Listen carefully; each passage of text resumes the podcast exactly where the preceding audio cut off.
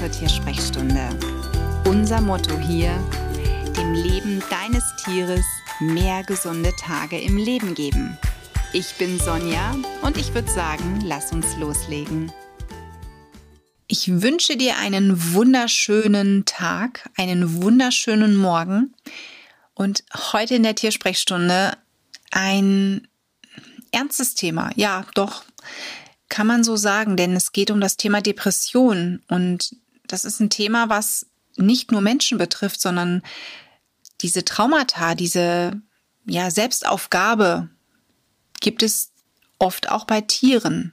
Bei Tieren, die etwas erlebt haben, die etwas mit sich herumtragen und die vielleicht ohne Hilfe aus diesem Kreislauf nicht mehr herauskommen. Depressionen, weiß ich nicht, werden mir momentan im Social Media ständig angezeigt. Ich habe keine Ahnung warum. Viele Prominente outen sich, also zumindest wird mir das angezeigt, dass es da den einen oder anderen Prominenten gibt, der ein Buch herausgegeben hat, der darüber jetzt offen spricht oder einen Artikel geschrieben hat oder Interviewpartner war und sagt, ja, ich habe Depressionen, mir ging es nicht gut, mir geht es nicht gut. Oder ich habe aber gelernt, damit umzugehen. Ne? Also es ist wirklich etwas, was man in der Gesellschaft überall findet, was auch sicherlich ein Teil meines Lebens ist, denn ich glaube wirklich mittlerweile, dass fast jeder Mensch Tiefen durchschreitet, tiefe Täler durchschreiten muss unter Umständen, bevor es das nächste Mal bergauf geht. Also für mich war auch mein bisheriges Leben immer eine Form einer Achterbahn. Es geht mal hoch, es geht mal runter. Man hat dann wieder irgendwelche Tiefpunkte, die manchmal auch wirklich von, ja, für andere sind es Pillepalle ausgelöst wurden, bei dem man aber wirklich an einem Abgrund steht und sagt, am liebsten wäre ich nicht mehr. Und ich kenne das auch zu gut, aber heute soll es gar nicht in erster Linie darum gehen, ähm, über meine Depressionen oder auch mein bisherige, bisheriges Leben zu sprechen, sondern es soll in erster Linie darum gehen, wie äußert sich das denn beim Tier und was kann man vielleicht dagegen machen? Denn schlussendlich ist das, was man bei den Menschen machen kann, natürlich auch etwas, was man bei Tieren umsetzen kann. Bei mir oder auch bei vielen anderen Menschen ist es so, dass, dass man sagt, wo ist denn die Kraftoase? Ne? Wo ist denn da der Punkt in deinem Leben, die Tankstelle, wo man auftanken kann? Und ich habe dir ja in meiner Geburtstagsepisode der Tiersprechstunde verraten, dass ich mir ein Wochenende in einem buddhistischen Institut gegönnt habe, dass ich wirklich mal weg von der Außenwelt abgeschnitten war, mich mit mir und meinen ganzen Gedanken beschäftigen konnte und das hat mir unglaublich geholfen. Und beim Tier ist es schlussendlich nichts anderes. Nur, dass wir das Tier in den seltensten Fällen in ein buddhistisches Kloster schicken, sondern das Tier braucht eine andere Kraftoase und die ist oft ihr Mensch. Da kommt es aber auch darauf an, was strahlt der Mensch aus? Wie, wie ist er zu seinem Tier? Traumatisierte Tiere, die kein Zuhause haben, kein festes Zuhause haben, die eben vielleicht in irgendeinem Tierheim oder in einer Pflegestelle sind, die brauchen eines, viel Ruhe und viel Geduld und ihren Freiraum. Das heißt, man muss diesen Tieren ganz viel Geduld schenken, bis sie von sich aus auftauen und die ersten Schritte auf den Menschen zu wagen. Das ist etwas, was ganz wichtig ist. Doch hat man wirklich die Geduld? Na, das ist das Nächste. Also ich bin ein unglaublich ungeduldiger Mensch. Ich ähm, muss wirklich sagen, auch so nach fast zwei Jahren Hundeerziehung äh, mit Pipo, denke ich mir manchmal, meine Güte, wie viele Schritte zurück müssen wir denn noch machen? Wann geht's denn endlich mal langfristig nach vorne, weil er immer noch in alte Raster fällt? Aber das ist, glaube ich, völlig normal. Und dabei übersieht man eben oft die Fortschritte, die man schon gemacht hat. Also diese ganzen Dinge, die da mal waren. Darum empfehle ich immer, wenn man ein Tier hat mit einem Trauma, dass man so eine Art Tagebuch führt. Was sind wirklich positive kleine Schritte, die das Tier gemacht hat? Und wie? Und wann? Und warum? Dass man wirklich festhält, was hat geklappt und was ging vielleicht in die Hose? Wie war ich drauf? Ne, insbesondere immer der Spiegel zu einem selber. Wie habe ich mich gefühlt? Bin ich vielleicht mit Frustration von der Arbeit gekommen, war total genervt, bin dann eben zu dem Tier gegangen? Dann ist das kein Wunder, dass das Tier an diesem Tag vielleicht nicht einen Millimeter auf mich zugemacht hat. Aber wenn ich vielleicht ganz ruhig und entspannt und voller Liebe und Geduld mich hinsetze, vielleicht ein Buch lese und einfach nur da bin und dem Tier signalisiere, du darfst kommen, du musst nicht, vielleicht kommt es dann einen halben Meter auf mich zu. Zwar immer noch nicht ganz, aber vielleicht kommen da ein paar Pfotengänge vom Tier in meine Richtung. Und genau das ist ja das, worauf ich hinaus will oder wo ich hin möchte. Also man muss sich mit solchen Tieren wirklich ganz, ganz viel Zeit und Geduld lassen. Und was ich bei Tieren immer noch unglaublich schätze, das ist wirklich das Thema Bachblüten und Farblicht. Das ist so eine geniale Kombination, die man bei Tieren anwenden kann. Und wenn ich so, wenn ich darin noch tiefer ähm, ja drin eingelesen wäre, dann wäre wär auch die Aromaöltherapie etwas, von der ich sagen würde, auch die wäre super, wäre eine super Kombi für solche Tiere. Also sprich Bachblüten, Farblicht und die Aromatherapie. Damit kann man in ganz vielen Lebenslagen, weil es sind ja oft unterschiedliche Traumata, die das Tier hat, ein Tier unglaublich gut unterstützen und ihm eine Stütze sein, ihm eine Kraftoase schenken.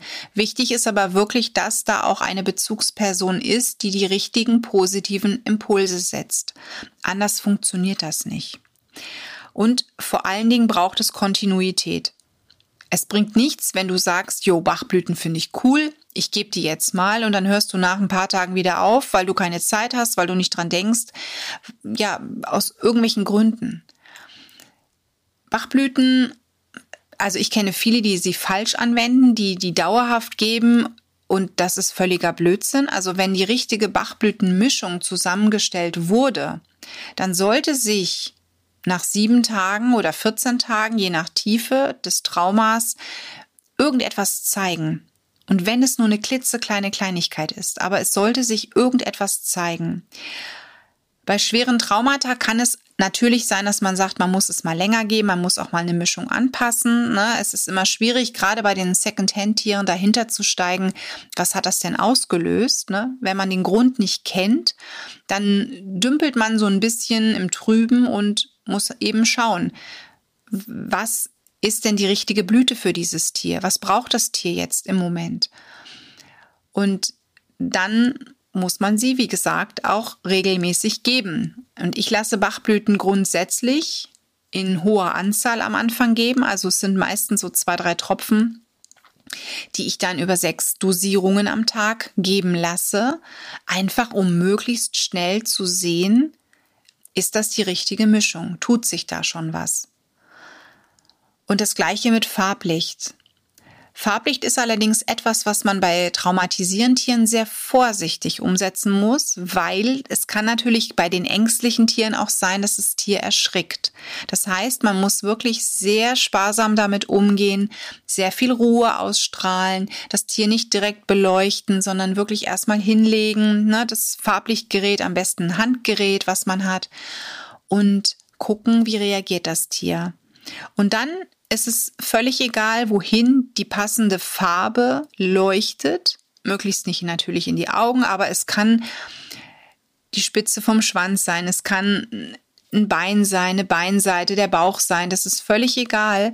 Hauptsache, das Licht kommt in Berührung mit dem Fell. Na, also nicht die Lampe kommt in Berührung mit dem Fell, sondern das Licht strahlt das Fell, die Haut an.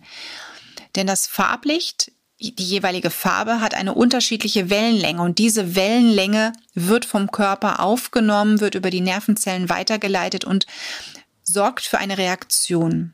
Und die kann dann bei der passenden Farbe durchaus zum Beispiel lebenserhellend sein, also gelb zum Beispiel, ne, es erinnert an die Sonne, schafft eine Fröhlichkeit, ne, regt die Energie ganz vorsichtig an, ganz behutsam.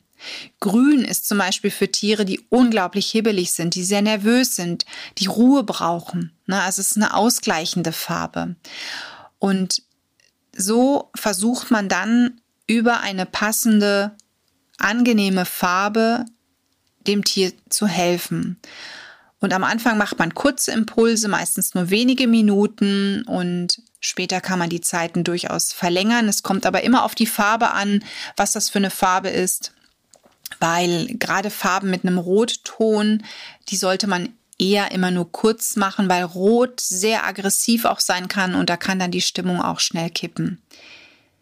Und bei der Aromaöltherapie ist es genau das Gleiche. Also die würde ich bei Hunden, ja, immer anwenden. Vielleicht in Form von Hydrolaten, die nochmal etwas sanfter sind.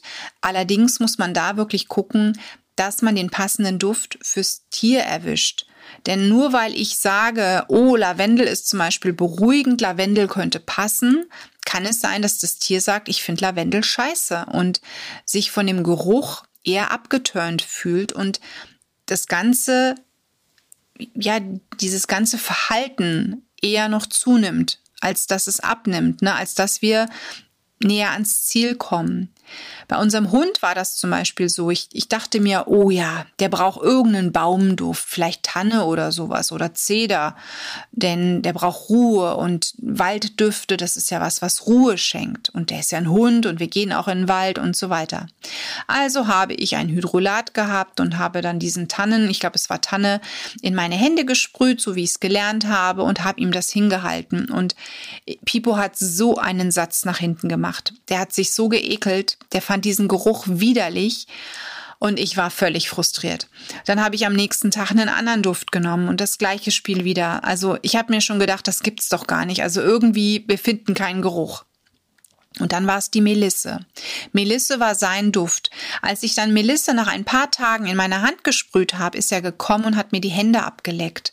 Was auch bei Hydrolaten in Ordnung ist. Also richtige ätherische Öle, die bitte nicht. Ne? Also das sollte der Hund dann eher nicht ablecken. Bei Katzen muss man dann noch vorsichtiger sein, weil Katzen auf ätherische Öle teilweise wirklich auch mit einer Vergiftung reagieren können. Also ätherische Öle und Katzen, finde ich, gehören immer in fachkundige Hände. Ne? Aber beim Hund ist es vom Stoffwechsel her so, dass du da ja vieles ausprobieren kannst, aber natürlich ein gewisses Grundwissen an den Tag legen solltest. Wenn dich das Thema mit den Aromaölen näher interessiert, Nicole Zellmer ist eine ganz tolle Dozentin, die da sehr tief drin ist, insbesondere eben auch bei der Thematik mit der Katze. Wenn du in die Show Notes guckst, da werde ich sie verlinken. Das ist wirklich eine ganz tolle, ähm, ja, eine tolle Tierkommunikatorin, die da sich auf den Bereich ätherische Öle auch noch mit weiter hat ausbilden lassen und da unglaublich viel erklären kann. Und auf tierisches Wissen bei meiner Online-Schule macht sie dazu auch Online-Kurse. Also wenn dich das Thema interessiert, gerne da mal schauen.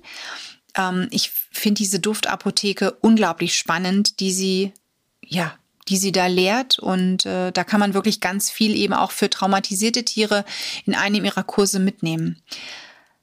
Aber insgesamt so diese Kombination ne, aus Bachblüten, Farblicht und Aromatherapie ist wirklich was, was, wenn ein Tier in eine Depression aus irgendwelchen Gründen gerät, helfen kann. Aber viel wichtiger bist du. Das ist der Mensch. Ne, das ist die Sicherheit, die du auch ausstrahlst. Und ich weiß selber, wie schlimm es ist, wenn man zum Beispiel ein geliebtes Tier verliert und da ist noch ein anderes Tier in dieser Tierfamilie und der trauert auch und man selber hat aber gerade gar nicht die Kraft, Stütze zu sein, weil man so in seiner Trauer tief drin hängt. Dann wird es wenig bringen, wenn du dir auch noch Vorwürfe machst, dass du für dein Tier nicht da sein kannst, sondern dann musst du erstmal schauen, wie du auf die Füße kommst. Und auch da sind Bachblüten, Farblicht und Aromatherapie ein, ein ganz tolles Trio. Denk an Honeysuckle, das ist meine Lieblingsbachblüte für alle, die da in Trauer sind oder die da rauskommen müssen. Das ist für mich eine der wertvollsten Bachblüten in dieser ganzen kritischen Zeit. Na, also die solltest du immer zu Hause haben, wenn du sagst, ich glaube, es läuft auf eine Phase zu, es läuft auf ein Abschied nehmen hinzu, ich muss nach vorne gucken, dass man sagt, das ist so meine Blüte, die ich immer zu Hause habe im Erste-Hilfe-Kasten, um die gegebenenfalls dann einzunehmen. Ich finde Depressionen, egal ob das jetzt beim Mensch oder Tier ist, sind etwas, worüber man viel öfters reden muss, sollte und auch den Mut haben darf zu sprechen, sich auszutauschen. Und wenn man das über die Sprache nicht kann, dann vielleicht in schriftlicher Form. Seine Gedanken schreibt, wie geht es mir? Sich vielleicht Verwandten oder der Schwester, dem Bruder oder aber auch einer guten Freundin, einem guten Freund öffnet. Hilfe in Anspruch nehmen. Ne? ich werde auch bewusst in diesem, in den Show Notes eine Rufnummer notieren, von einem, von einem Telefon, von einer Hotline, an die man sich wenden kann, wenn man sagt, mir geht es nicht gut, ich brauche Hilfe, ich möchte mit jemandem reden, der mich nicht unbedingt kennt, ne, mit einer Person. Das finde ich ganz wichtig. Und eben, dass man sagt, wo ist denn der Sonnenschein? Ne, dass du immer wirklich sagst, den gibt es. Ne? Es ist nicht alles tief dunkel um dich herum, sondern es gibt da auch diesen kleinen Lichtblick. Und selbst wenn du vielleicht heute das Gefühl hast, du bist nichts wert, ne, du bist wertvoll. Jeder Mensch ist unglaublich wertvoll und hat, ja, Aufgabe würde ich nicht sagen, aber hat seinen Platz in diesem Leben. Und wegwerfen, ein Leben wegwerfen, finde ich immer gruselig. Und ich finde es, wie gesagt, egal ob beim Menschen oder beim Tier, ganz, ganz schlimm, wenn, wenn da einfach keine Kraft mehr ist und ähm, ja, der Wunsch da ist zu sterben.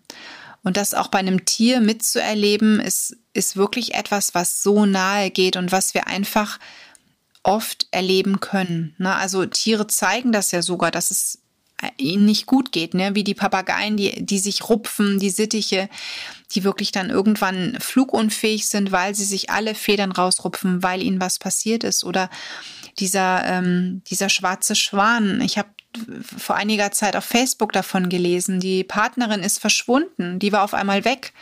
Dass sie von selber geflüchtet ist, glaubt man nicht, sondern eher, dass sie gestohlen wurde. Und diese Schwäne, diese schwarzen Schwäne gehören aber zusammen.